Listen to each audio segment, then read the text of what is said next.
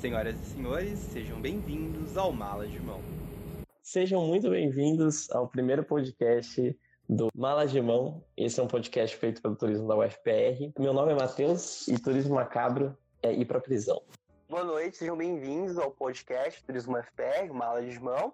Meu nome é Marco e turismo macabro é andar sozinho no entorno da rodoviária de Curitiba na madrugada. Isso aí, muito boa noite. Meu nome é Marcelo e para mim o turismo macabro é quando o medo e o risco deixam de ser repulsivos e passam a ser atrativos. Olá, meu nome é Vander, sou professor de turismo aqui da UFPR. Para mim, turismo macabro um monte de coisa, mas principalmente lugares de memória que não tem a ver com a vida cotidiana daquele turista. Olá, meu nome é Rodrigo Riceri. Para mim, turismo macabro é um fenômeno global de pessoas que estão evitando o mundo comum por um mundo bizarro. Muito bom, muito bom. Hoje estamos aqui com um time de peso para falar de turismo macabro, inspirado numa série da locadora de vídeos vermelha. e temos aqui o Marcelo, ele é docente do curso de graduação de Turismo e Hotelaria e coordenador do programa de pós-graduação lá da Federal de Fluminense. Quer falar alguma coisa sobre você, Marcelo? Como é que tá preparado para hoje? Isso, não, preparadíssimo. Meu nome é Marcelo, Marcelo Tomé, sou professor do Departamento de Turismo da Universidade Federal Fluminense, sediada aqui em Niterói no estado do Rio de Janeiro. Coordeno um grupo de pesquisa, que é o Disturb, que é um grupo sobre estudos dos fatores restritivos ao turismo. E um dos elementos que a gente está estudando é justamente a questão do medo. O medo principalmente pensado no aspecto restritivo, mas nos surpreendemos também com alguns estudos relacionados ao medo como um fator motivador para o turismo. E daí os encaixes com o dark turismo, o turismo macabro, mas isso a gente vai falar aí ao longo da noite. Perfeito. Temos também o Rodrigo, ele é gerente em turismo e é guia de turismo nacionalmente e na América do Sul. Pois é, tô aí no turismo já há bastante tempo, um pouco mais de duas décadas, e vivendo o universo do turismo e algumas coisas até bastante macabras. Não tão assustadoras, mas eu acho que vai sair bastante histórias interessantes. E temos também o Vander, professor da UFPR, meu professor, inclusive, coordenador do mestrado da UFPR.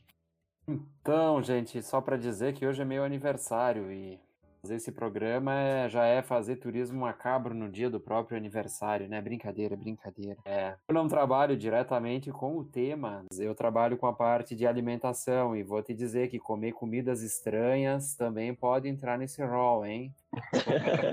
com certeza. O Marco tem um recado pra gente, né, Marco? Ah, é verdade. Todos que estão nos ouvindo, nós convidamos pra, para participar né, da nossa vaquinha solidária. Em tempos de isolamento social, vários de nossos amigos do curso estão passando por um aperto. Por isso, é, para quem puder né, doar é, e o quanto puder também, é só acessar o PicPay da nossa gestão e esses valores vão ser repassados daí para esses alunos que estão né, nesse momento difícil. E seria isso. Ninguém aperta a mão de ninguém, mas isso não significa que vamos ficar de mãos atadas. Ajude a gente lá Vamos participar.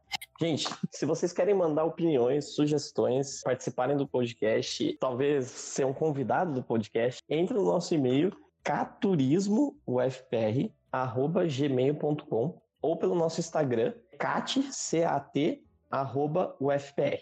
Perfeito? Aí, se quiserem, mandem sugestões, participem, comentários que a gente vai ler no próximo podcast. E agora a gente vai dar início ao debate e eu quero começar com uma coisa. Gente, os Estados Unidos é tão esquisito assim, porque, pelo que eu vi na série, nossa senhora, um lugarzinho para ter uns comportamentos que eu diria bem esquisitos, né? Não, não só os Estados Unidos, mas eu acho que, caramba, tantos países aí que têm peculiaridades né, culturais tal, que, de certa forma, se aproximam dos elementos que a gente pode pensar como dark turísticos, vamos dizer assim. O México, a questão da morte, que é muito diferente da nossa relação né, com com, com a morte, alguns locais na África, na Ásia, mas sem dúvida os Estados Unidos também têm as suas singularidades no que se refere a essa relação né, com, com as possibilidades do, do dito turismo macabro, do dark turismo e tal. A própria série destaca né, uma, uma visita, por exemplo, a Nova Orleans, onde, entre outras coisas, você tem a, as lendas né, dos vampiros, que na verdade não se comporta como aquela percepção tradicional da Romênia e da Transilvânia, mas também tem essas bizarrices. Né? Mas temos muitos lugares no mundo com suas particularidades, sem dúvida. Como é que a gente consegue definir o que é o turismo macabro? O que significa isso, sabe? Alguém tem uma sugestão do que seria? Pois é, eu acho que como Marcelo também já adiantou lá no comecinho, a questão do medo, né? Do medo, ela tem uma relação direta com a, a demanda, com aquilo que a gente poderia considerar como um turismo macabro. Pela própria série também, né? Embora tenha vários contextos em que jornalista turista ou texto em que, que as coisas se dão é, são colocadas como, como desafios, né? Uh, a gente vê a questão medo bastante presente ali, né? Psicologicamente, o medo é um instrumento de proteção e de defesa. Tem uma relação direta com isso. Se fosse para pensar em alguma definição, eu começaria por ela. É, eu. O Wander tem toda razão, né? O medo é um elemento chave quando a gente pensa o dark turismo, o turismo macabro. Você tem outros elementos, como obviamente, como você tem outros segmentos, outros nichos do turismo, a, a curiosidade, mas tem, tem, tem, algumas questões que muitas vezes nem são muito trabalhadas no próprio conceito geral do turismo, que é uma alteridade, né? É alguma coisa diferenciada que muitas vezes o turista busca nessa ausência do seu cotidiano habitual, né?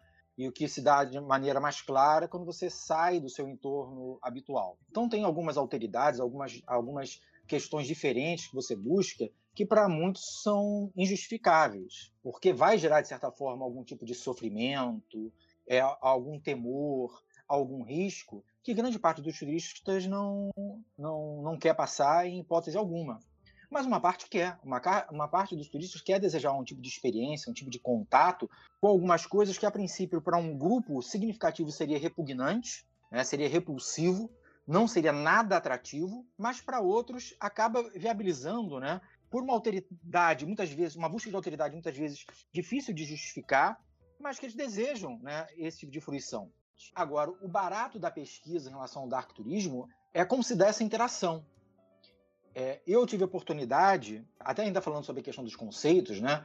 É, tem uma galera muito boa que está pesquisando também sobre essa área do dark turismo. Então tem uma galera né, que tem, tem pesquisado um pouco sobre, sobre, é, sobre esse tema. E você tem várias possibilidades de, de, de, de pesquisar, né, de, de analisar o dark. É, uma coisa que eu acho super interessante é essa interação do turista é, os, com o, o, local a ser visitado, com sua história. Então, os comportamentos são muito loucos. É, tem gente que aprende, que, que, que tem todo respeito e que aquilo ali mexe efetivamente com a pessoa. E tem outros que é mais um atrativo. Né? Então, que está sorrindo, tirando foto, cujo, o, cuja paisagem atrás é uma paisagem que registra momentos históricos de massacres, de muita dor para determinados grupos ou mesmo para a humanidade, como foi o Holocausto. Se a gente analisar, por exemplo, determinadas imagens do, de campos de concentração, como Auschwitz e tantos outros, né? Você tem gente realmente que está aprendendo com aquela visita. Isso não tem nada demais. Agora, realmente tem outras pessoas que estão ali rindo, né? E, e, fazendo poses extravagantes, como se não tivesse a percepção da representatividade daquele atrativo. Agora, se isso é certo, se isso é errado, são indagações contemporâneas, né? E a gente ainda tem muito que analisar, né? Para a gente ter uma efetivamente uma posição.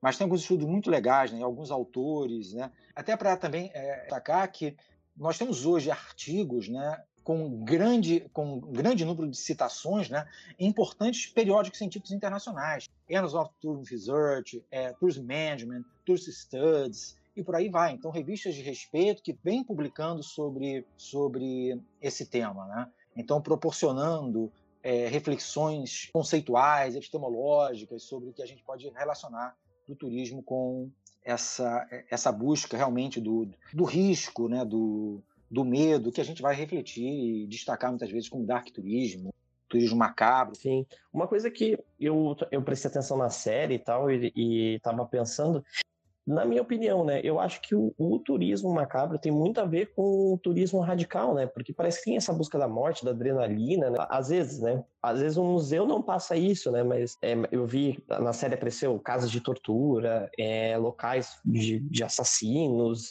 onde moraram e tudo mais, e, e, buscar toda a história de Pablo Escobar. Tinha a ver, parece que as pessoas procuram é, uma adrenalina, procuram um sentimento, talvez uma angústia, até na área contaminada, é, no no Japão, por, por radioatividade, parece que as pessoas estão procurando uma sensação, né? Uma, não ficar numa zona de conforto, né? Fazendo turismo. Então eu pensei que poderia ter uma relação com o turismo radical. Eu acho que o Rodrigo pode falar um pouco sobre quem é a pessoa que procura o turismo macabro, sabe?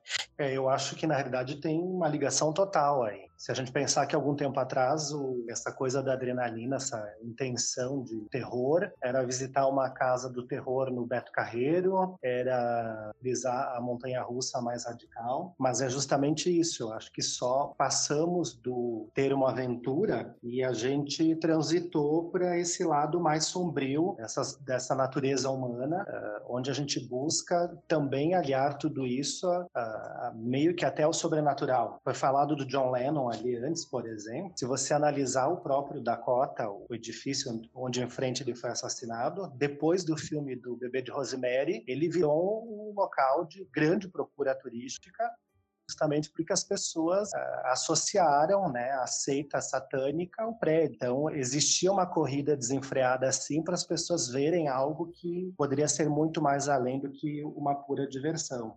E você vê, existe um perfil, ela procura alguma coisa específica, é um, é um viajante que já passou por várias coisas e ele está procurando um, um, novo tipo, um novo segmento, um, uma nova experiência, ou, ou, não existe isso? É, é uma mistura e, e, não tem como definir muito bem. É, hoje em dia eu acho que a coisa está tão misturada, está tão doida que a gente não consegue nem definir mais uh, padrões comportamentais para compra de turismo. Mas algum tempo atrás a gente pensaria somente em Auschwitz e ligar toda essa fase do nazismo e toda essa loucura para fazer com que as pessoas fossem até a Europa, mas a gente não precisa andar muito para ter experiências comportamentais. Se a gente for no Palácio do Catete, eh, no Rio de Janeiro, por exemplo, a gente visita um museu, onde lá pelas tantas a gente está num quarto onde Getúlio Vargas se suicidou, por exemplo. Mas existe sim, principalmente as pessoas que cultuam muito os anos 80 e 90, eu tenho certeza que são os maiores procuradores desse turismo nos dias de hoje, ainda infectados pela, por, pelos filmes fantásticos do Fred Krueger e outras coisas mais, que eram uma coisa fantástica entre os anos 80 e 90 é, essa questão aqui da, da morte, né, junto com o turismo, no caso, que às vezes os turistas é, vão atrás, como por exemplo os tours no cemitério, seria, poderia, seria mais uma identificação com a pessoa, é, como a gente com pessoas que se identificaram com criminosos, né, ou com pessoas que tinham morrido, ou estaria mais ligado é, numa certa curiosidade mesmo do local?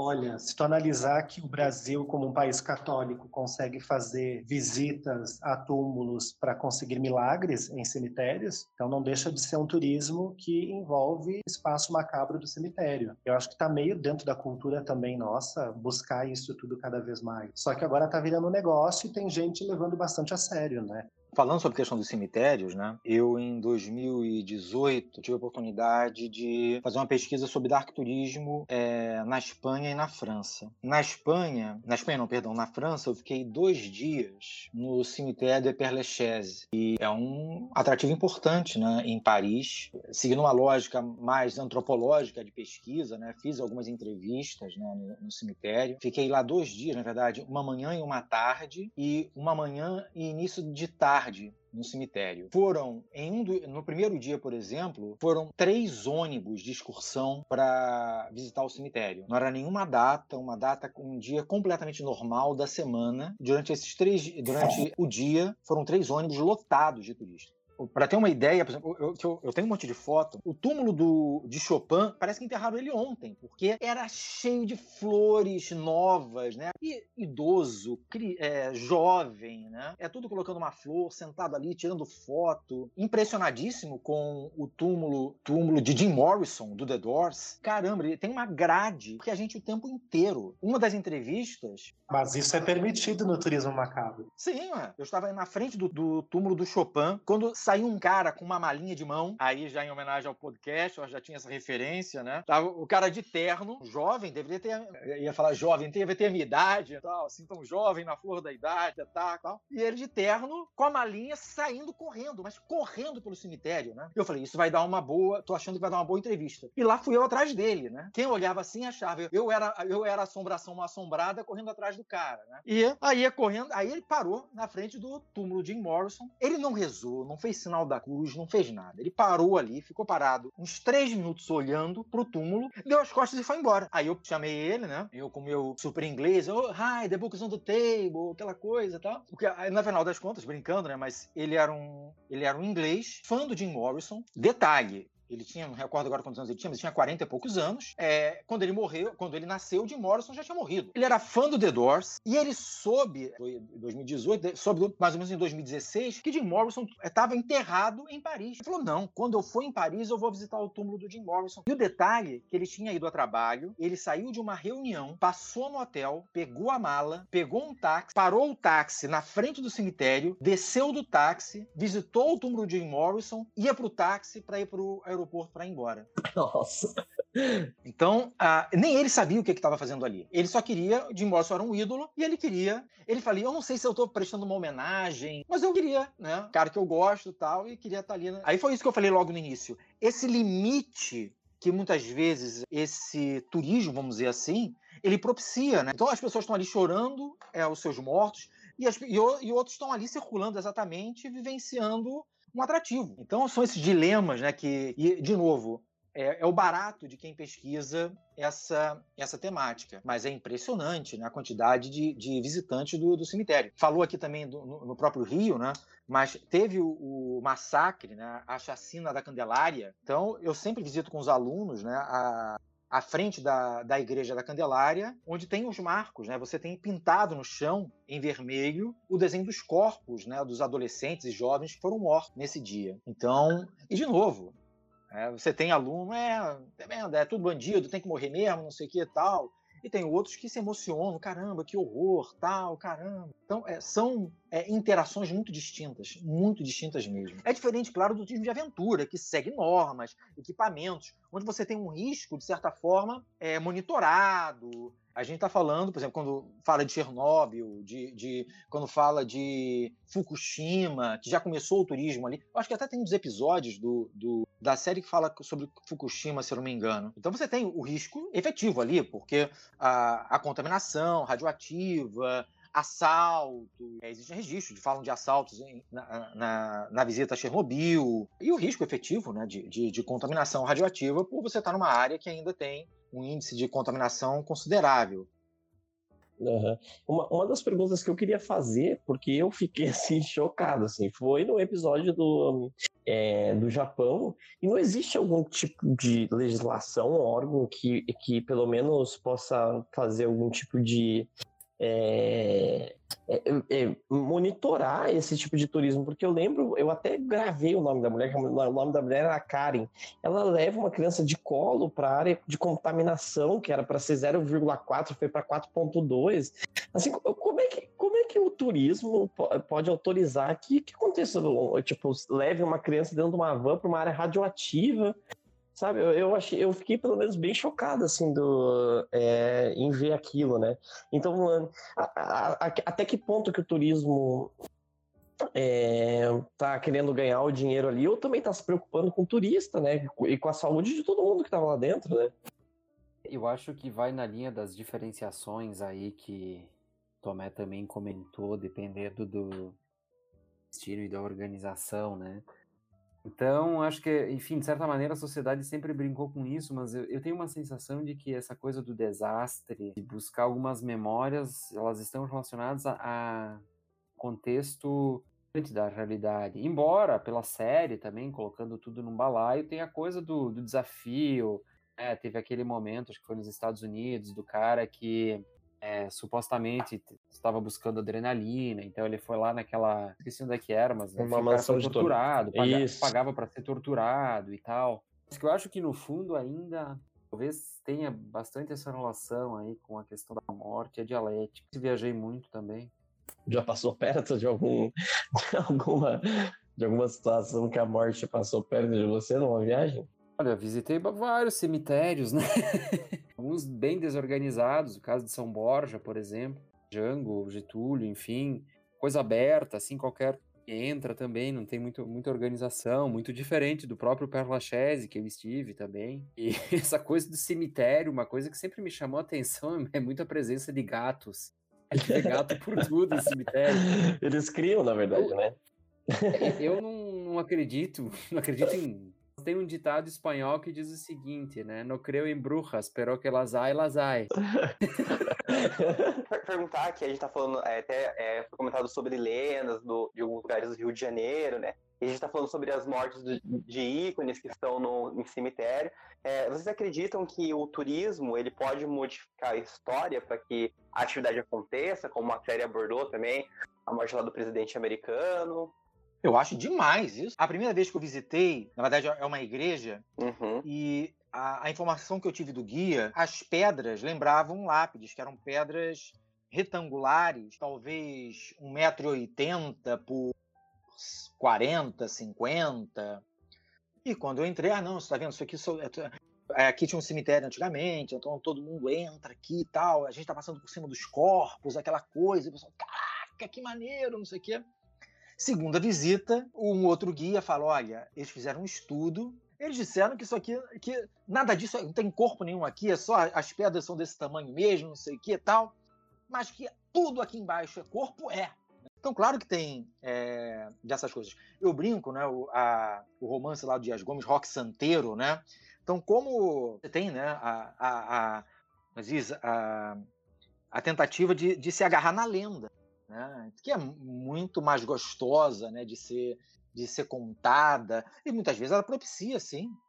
Eu, pelo menos, já visitei umas três cidades no Brasil que lá tem a primeira igreja do Brasil. Tipo assim, já foi umas três, assim, que eu fui da cidade e eles falaram, não, essa aqui é a primeira igreja do Brasil. Eu falei, pô, mas a outra tava errada. Então, aí eu ia pra outra cidade, não, essa aqui é a primeira igreja do Brasil. Eu falei, mas Eu brinco, aqui no Rio tem, tem umas. Metade das cidades do Rio de Janeiro tem o terceiro melhor clima do mundo, né? Quando a gente tem, né, é- é- essa história e, quando essa história, de certa forma, está vinculado a, a- a alguma coisa que possa ter uma relação com, com, com o macabro, com. é, isso muitas vezes isso interessa, né? Como diria o Renato Russo, a, a violência é tão fascinante, né? Nossas vidas estão tão normais. É, de novo, é uma discussão que envolve uma indagação contemporânea, envolve questões éticas e morais. Mas eu vou dar o exemplo das cidades, né, em Minas, que foram arrasadas por conta do rompimento das barragens. Não haveria interesse, por exemplo, ali no a Mariana. Você tem ali edificações, casas que continuam relativamente preservadas, né? As suas edificações repletas de barro, com elementos ainda dos moradores. Vai dizer que isso não seria atrativo para um grupo significativo de pessoas visitar o que, que a perceber a distância da barragem, como chegou, ver a destruição. Isso é atrativo, né? Isso pode ser atrativo.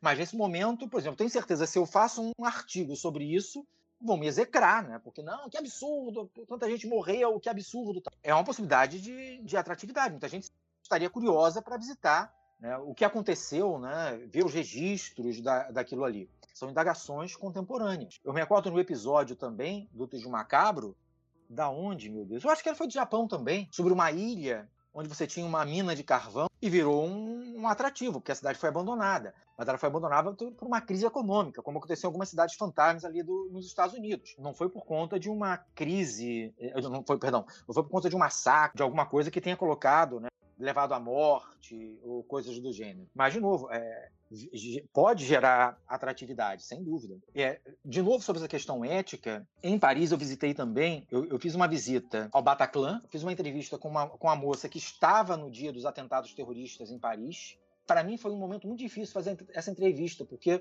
eu estava com as fotos, né? Eu consegui muita foto do, do dia do atentado. Então eu estava sentado numa mesinha do lado dentro do Bataclan, mas ali na, na varanda, e você olha, da minha, da minha perspectiva, né, é, sentado, eu via fotos e conseguia identificar, né, corpos e pessoas, né? Então ali foi me dando uma angústia, né, uma, uma coisa. E o impressionante, conversando com ela, eu confirmei isso também, é que quando eu estava lá, uma galera, olha, pelo menos umas 10 pessoas entraram no Bataclan, pegaram o celular, tiraram uma foto para mostrar que estavam no Bataclan e foram embora. E na conversa com ela, ela falou: olha, viram um atrativo. As pessoas param aqui, disfarçam muitas vezes, mas tiram uma foto dizendo que estiveram no Bataclan, onde teve a expressão morta desse atentado.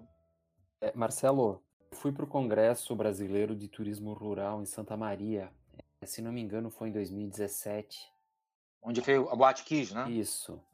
Aí eu, eu, eu quis passar na frente da Boate Kiss também. Uh, e é a mesma situação que você relatou do Bataclan. Tem. A gente vê todo tipo de comportamento em frente. Eu não tive coragem de fazer uma fotografia, não tive coragem de descer do carro. Porque, pô, isso me afetou de uma forma, né? A gente viu tudo que aconteceu, a dor das famílias envolvidas, a gente começa a pensar sobre isso. Então, o, o meu comportamento foi esse, assim, eu, eu fiquei parado, olhando, mas não tive nem coragem de descer, assim, né? Então, a gente vê todo tipo de comportamento, né, nesses, nesses lugares. Enfim, esses tempos teve um, um fotógrafo, né, que montou esses, nesses lugares, né, com as imagens originais, as imagens que os turistas fotografam, com as imagens originais e para ver se isso talvez poderia chocar, né, uhum. pessoas da mesma forma, botando os, co os corpos em Auschwitz e assim por diante, né? Sim. Então, eu não sei se dá para botar tudo no mesmo balaio, né, de, de, de turismo macabro, eu acho que tem que ter bastante cuidado, porque, por exemplo, Auschwitz, para mim, é uma grande tentativa de tornar algo muito é, ruim, né, em termos humanitários, como algo pedagógico, né, para mostrar que isso não deve se repetir. Parece que fazem isso muito bem. Não é simplesmente a exploração da dor alheia pela exploração. Uhum. Enfim, são vários componentes aí, né? Sem dúvida. E todos esses exemplos que vocês citaram, no caso, a gente poderia. Vocês acham que a gente poderia dizer que teria é, o turismo como um produto apenas, assim, uma, uma demanda criada é, por trás da curiosidade das pessoas de ir nesses locais, é, por como da Boate Kiss, por exemplo, ou é, como na série mesmo que retrata, né, o imigrante, é, a fronteira ali do México com os Estados Unidos e as pessoas é, passando pela mesma experiência que normalmente a, os mexicanos passam, né, catástrofe, o incêndio, foi falado ali da, de Mariana e tudo mais, né? Em algum momento isso vira domínio público. Então, em algum momento alguém toma para si ou muitos tomam e isso acaba virando turismo natural. Se você analisar, por exemplo, já que falaram em cemitérios e tudo mais, mas saindo um pouco da linha cemiterial para essa coisa do, das lendas urbanas, por exemplo, uhum. que todas ou sua maioria tem um fundo de verdade, se vocês analisarem na capital gaúcha, aqui em Porto Alegre, existe um roteiro turístico que tomou para si esse domínio do, do medo e do, dessas doideiras que acontecem. Existe uma rota turística já determinada, oficializada, catalogada, de pessoas que vão para conhecer isso tudo, justamente uh, inspirados nas lendas urbanas. Como eu havia comentado e que ouvindo vocês conversando, eu acho que hoje talvez isso vire um negócio rentável, porque automaticamente no nosso dia a dia, há muito tempo que eu não ouvia algo relacionado a isso, a não ser a série que vocês nos propuseram conhecer mais, acho que é bem característico do, da, nossa geração agora, 2000 e por diante, cada vez mais a gente está aliado a essa loucura humana e buscando, sim, isso tudo. Falando também é, mais da, da série, vocês acham que ela é, soa um pouco sensacionalista, é, buscando assuntos que provocam escândalos, né? Ou que ela tem algum propósito, na verdade, de incentivar esse, esse, tipo de turismo ou promover algum debate em relação a isso? Eu achei a série uh, moderada. Então tem várias cenas que eles cortam a imagem, por exemplo, quando uh, o abate de aves e tal. Então ela é, ela tem uma moderação é, ali, uma moderação limitada para algumas coisas, outras são é mais aceito socialmente fica mais explícito, né? Foi, foi bem moderado, assim, a série, né? E eu acho que o ela coloca alguns questionamentos importantes para quem vai assistir, né? Inclusive, eu acho que ela faz uma relação com a própria, a todo momento, com a origem do jornalista turista, né? ah, porque na Nova Zelândia é assim, na Nova Zelândia é assado, a gente não tem violência, nós não temos armas, e não sei o que ele faz vários comentários assim. Eu até estava debatendo com o Marco, ele não concordou muito comigo. Mas para mim assim, a ideia da série é assim, um amigo convidou um monte de amigo para filmar um negócio porque ele tem um contato com o Netflix e foram viajar. Essa que eu tive a ideia, sabe? Ela, pelo menos foi o, o, que eu pensei, assim. Ela, ela, eu acho que ela traz o debate por, por, pelo tema ser um tema é, bem assim chocante ou diferente. Mas ela, ela não tem preocupação com isso, sabe? Eu tive um pouco dessa sensação de que parecia que até alguns, alguns diálogos eram meio engessados. Mas eu não sei se, é, é, se a série promoveu isso ou porque os destinos turísticos acabam fazendo isso para se promover, sabe? Eu, eu acho que teve uma diferença bem grande também, que foi do JK, que era o primeiro um cara, estudou a, a vida dele praticamente sobre o fato do JK e tal, e tudo que aconteceu, e tudo que aconteceu. E um outro cara que tinha uma empresa com um monte de, de carrinho de golfe colorido com chifres na frente, cara, fazendo turismo, sabe? É, são, são dois lados, né, de uma moeda, né? Um lado, um cara super específico, falando do assunto que, que que é a vida do cara, que ele gosta muito, parece que ele faz aquilo muito mais é, por gostar do tema do que realmente se importar com quanto que ele tá ganhando e tudo mais, e o outro que é vou vender o turismo, como é que vende, enfia um monte de um megafone, contrata até uma atriz lá, uma, uma fazendo a, a mulher do JK, então, e também essa preocupação que a gente debateu de, o, às vezes, o, o os espaços turísticos não se preocuparem com a história, é, parece que me traz um questionamento, né? O quanto o turismo está preocupado em vender e o quanto o turismo está preocupado em promover um debate, promover o lugar, desenvolver aquele espaço e tudo mais. É meio doido isso mesmo, principalmente em termos de América Latina, que eu acho que é crescido cada vez mais a turística na América Latina, onde também tem um pouco tudo. Primeiro, iniciou-se pela aquela ideia do, do sobrenatural, do, dos ETs, dos astronautas, deuses lá por Machu Picchu. Então a gente lidava muito com essa ideia. Porém, hoje sim, realmente, claro, ninguém chega numa agência de turismo e, e fala tão abertamente sobre, né? Não procura uma talvez seja uma nova profissionalização ali, né? Ter um agente de turista macabro e criar daqui a pouco, sei lá, ou naturalmente isso vai se fazer. Mas as pessoas invariavelmente elas vêm com uma pesquisa e acabam por suas vezes é, já dando um norte para se montar um roteiro e tudo mais. A gente trabalha com eventos e turismo internacional também, e claro que as pessoas não buscam diretamente isso, mas elas acabam insinuando isso. E eu acho que realmente a, a, a, série, nesse sentido, ela tem realmente uma força, por isso que eu comentei antes, né? ela tem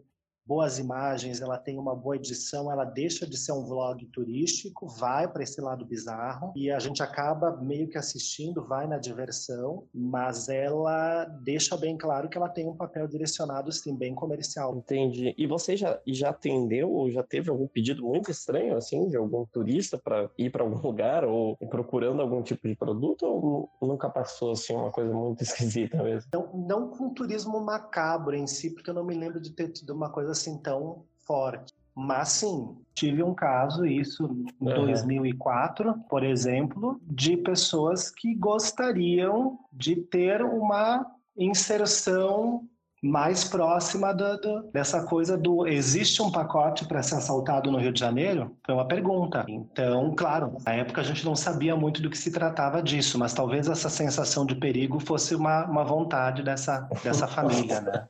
dessas pessoas. Mas é que na realidade é, é, tem a ver com adrenalina, com correria, né? É que nem daqui a pouco, por exemplo, se tu for fazer turismo em São Paulo e tu for visitar a Sala São Paulo no dia de espetáculo ou de ensaio aberto da Orquestra Sinfônica de São Paulo, por exemplo, você vai poder transitar livremente dentro da, da Cracolândia que fica ali do lado. E aí você já tá com medo. Mais ou menos uma ideia zumbi, inclusive, né? Sim, sim, não, com certeza. E também tem toda uma questão do, do turismo macabro, é que o turista ele quer passar por essas experiências, mas ao mesmo tempo ele quer estar seguro, né? Ele não quer é, correr o risco de vida, vamos dizer assim. Sim, de certa forma ele quer garantias, né, de que ele vai poder voltar inteiro e poder contar toda a experiência para alguém. Mas quanto mais ele ficar assustado, melhor. Talvez não tenha parado para pensar que talvez isso fosse uma fonte de renda boa para o turismo, né? Mas com certeza o próprio fato do, do, do coronavírus vai nos gerar ali alguma coisa relacionada a isso também eu sempre penso na questão do, do, do, Dark Turismo a partir da, da. Claro, você tem alguns é, produtos, vamos dizer assim, né, já é, solidificados tal, mas é, muito também quais são essas motivações que levam a, a viajar para um determinado lugar. Daí, inclusive, a gente poder discutir determinados atrativos como dark turísticos ou não. Nessas visitas que, que eu fiz, por exemplo, quando você pensa num. É, você tem, por exemplo, é, a gente visita, por exemplo, um coliseu em Roma. A gente vai muitas vezes pela, pela representatividade daquela edificação, mais quase dois mil anos, das ruínas, mas muitos não, acabam não pensando no que aconteceu de fato ali. A quantidade, a, milhares de pessoas foram assassinadas ali de forma brutal, então muitos soltos com animais, devorados, mas para a maioria não. Está visitando uma edificação é, milenar. Eu recordo de uma visita que eu fiz uma vez, nada a ver com dark turismo, absolutamente nada, mas que no momento acabou direcionando a isso. A gente fez uma visita às cidades históricas de Minas Gerais e visitamos uma antiga senzala. E eu tive uma aluna que não conseguiu entrar. A gente falava, ó, oh, tá vendo aqui teve escravo, aí a parte interna, é aqui que eles ficavam. Aquela teve uma aluna, por exemplo, que falou, não, não conseguiu entrar, né?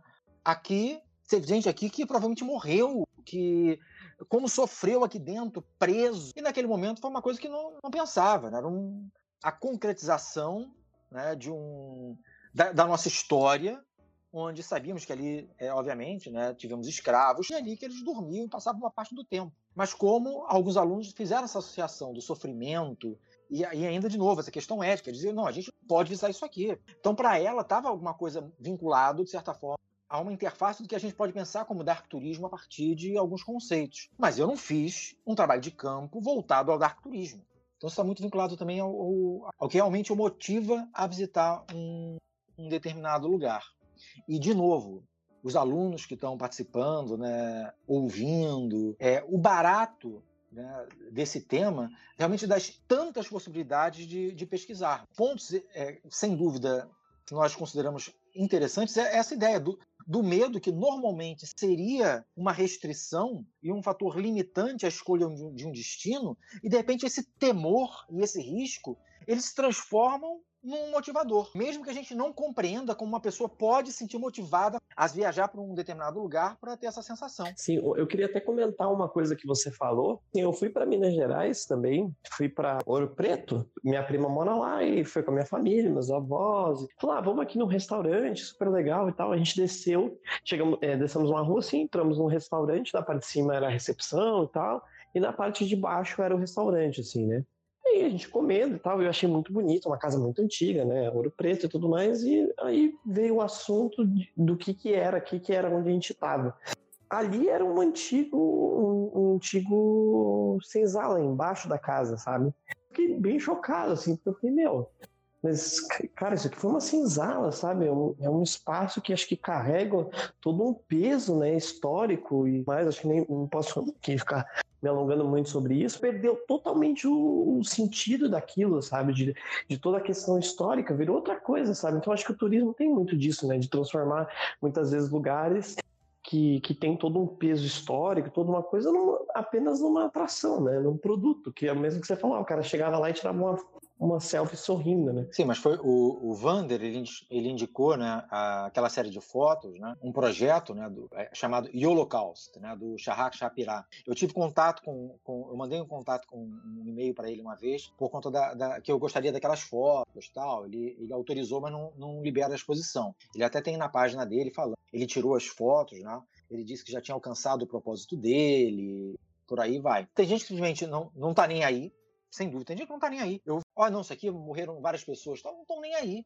Né? É uma coisa, às vezes, muito distante. Sim. Daí uma coisa também que eu... Não entende o impacto, é, né? Então, tem algumas coisas que é, é, é difícil mensurar, né? Até quando isso, isso é uma coisa que merece uma, um respeito muito significativo e, ou o momento que perde. Então, é uma coisa complicada. Até quando, né? Se, é, se isso é ininterrupto, é, as pessoas passam ali e pisam onde eram os corpos das crianças ali na chacina, né? Tivemos massacres no Rio de Janeiro, como reza a lenda também, né? O eles chamam do açougue dos Bragança, teria acontecido na Casa França Brasil, e ali um espaço de exposição, né? É, o cemitério dos Pretos Novos, o Cais do Valon. Então, é uma, uma mas até quando né, isso, isso é um atrativo interessante ou é, é mais do que isso, né?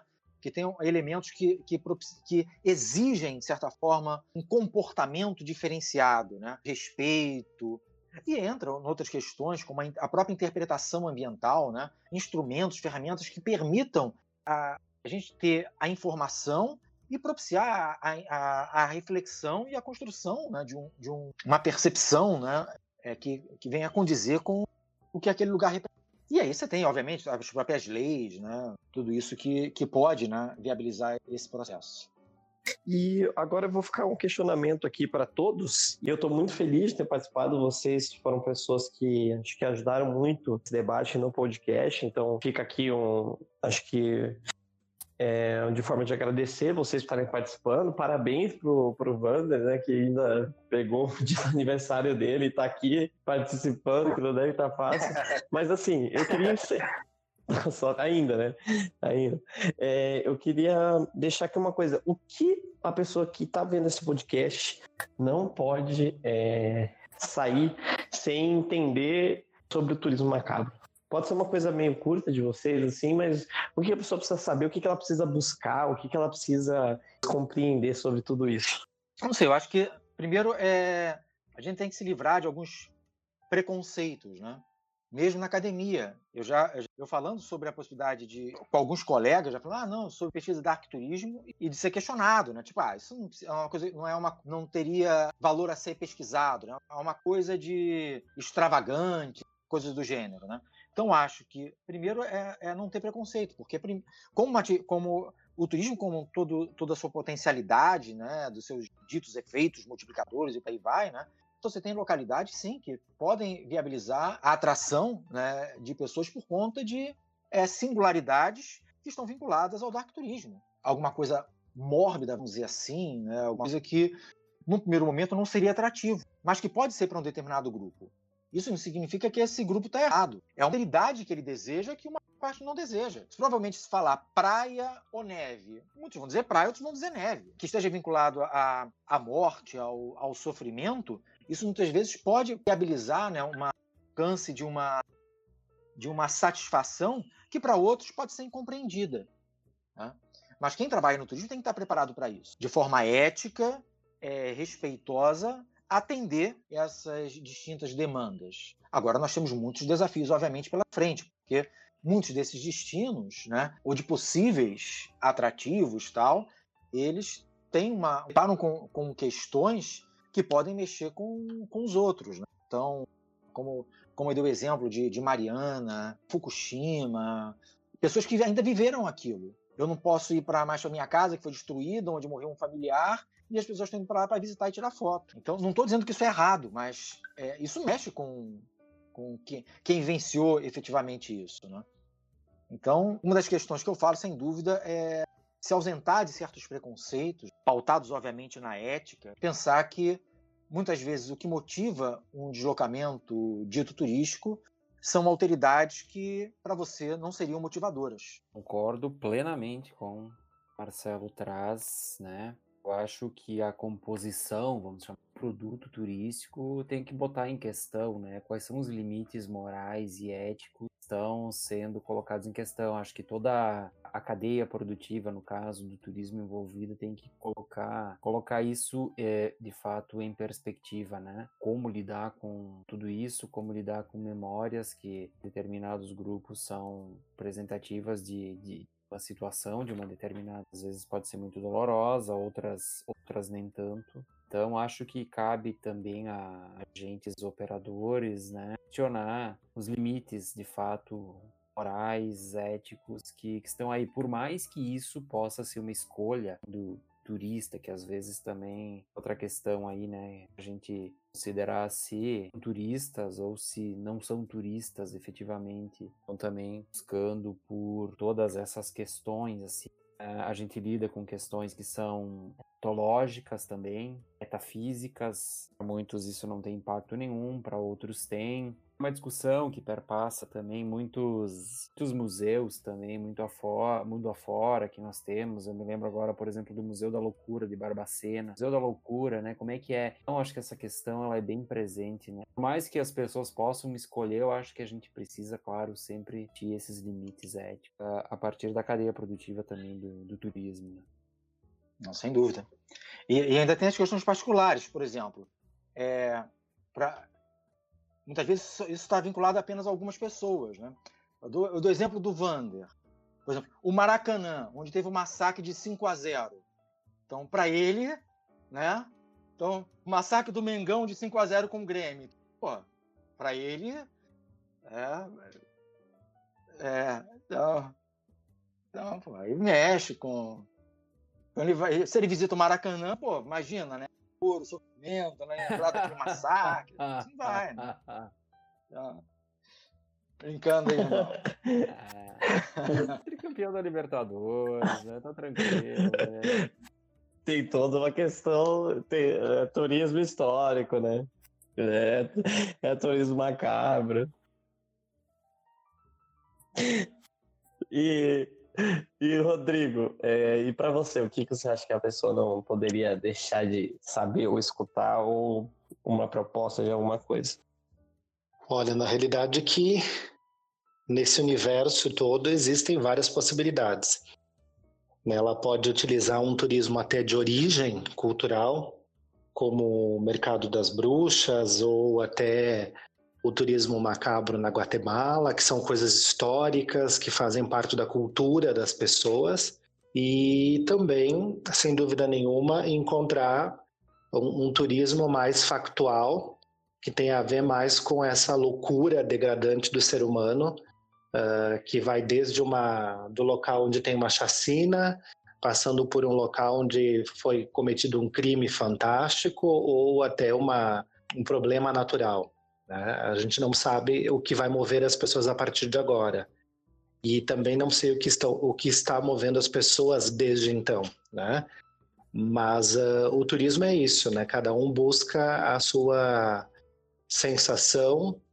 Uh, felizmente, na área que me cabe, eu não tenho recebido muita muita mão de obra, muita procura de turismo macabro. Acho que vender uh, o lado bom da vida é melhor mas é o mercado que está aí.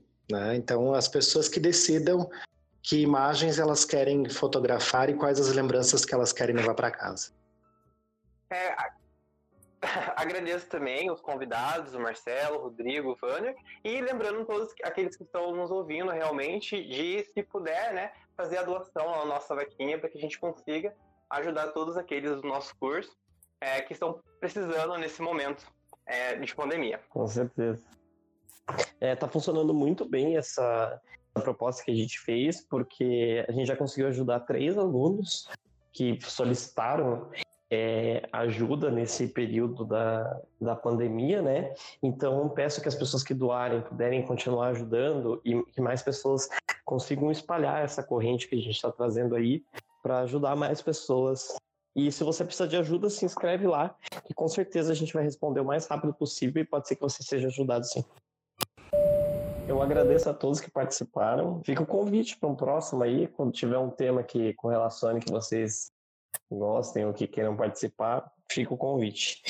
E lembrando que turismólogo não é turista, mas pode ser, hein? Obrigado, gente.